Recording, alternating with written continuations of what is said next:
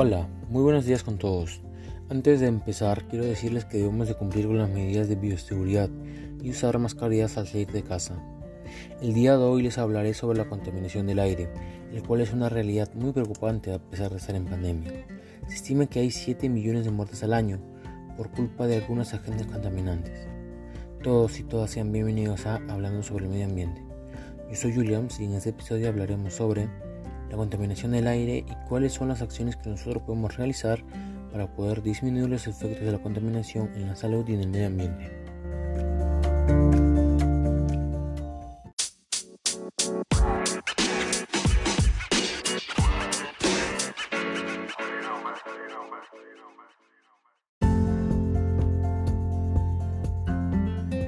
Comencemos. Como se sabe, las principales fuentes de contaminación son las aguas contaminadas, los humos o vapores que emiten las fábricas industriales y las extracciones de minerales y metales, los cuales afectan tanto a los animales como a las plantas, por lo que nosotros debemos hacer algo para frenarlo. Es por ello que ahora yo les presento algunas acciones que podríamos realizar para poder frenar la contaminación del aire. Andar en bici. Andar en bici es una práctica muy beneficiosa, tanto para el ambiente como para nuestra salud, ya que reemplaza a los automóviles y ayuda a tener una mejor circulación sanguínea. También mejora el rendimiento muscular y ayuda a que nuestro corazón y nuestros pulmones estén en buen estado. También es un objeto al cual muchas personas podemos acceder y su precio es muy accesible. Esta práctica también ya se viene implementando en otros países, como lo son Noruega, Suecia, Alemania, entre otros muchos países. Poner tachos de reciclaje en las calles. Poner y utilizar los tachos de reciclaje son algo muy beneficioso para el medio ambiente y para nosotros. ¿Pero por qué? Es porque al emplear las 3R estamos ayudando a que el planeta o el mundo sea un lugar mejor para las personas, pero no solo para las plantas o el ambiente, sino también ayuda a las generaciones futuras, ya que si nosotros no hacemos algo al respecto en este presente, las personas del futuro o generaciones futuras se verán afectadas y sufrirán graves enfermedades.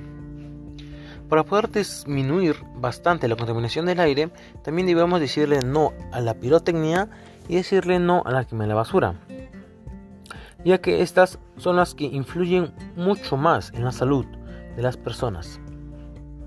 Debido a que la partícula PM2.5 que liberan los pirotécnicos entran inmediatamente al sistema respiratorio y esto nos pone en gran riesgo, ya que podríamos padecer enfermedades respiratorias y no solo a, nuestro, a nosotros, sino a los niños pequeños, animales y plantas.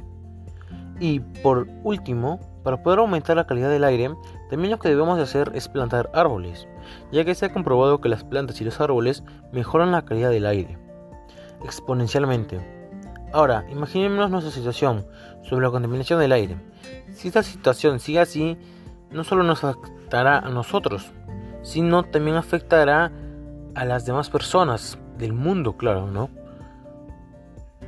Por eso, nosotros debemos poner esta práctica en marcha desde ya y no esperar a después.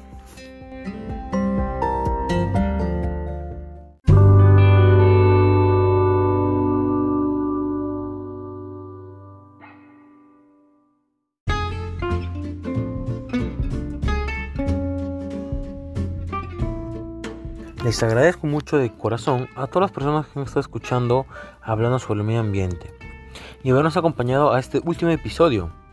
Espero sus opiniones sobre el tema y también quisiera que ustedes me dijeran qué acciones harían ustedes para poder cuidar el medio ambiente y el aire. No olvides que el cambio inicia contigo y que de nosotros depende tener una mejor calidad de aire y mejor ambiente. Cuidar el medio ambiente es cuidar la vida. Nos vemos en un próximo podcast.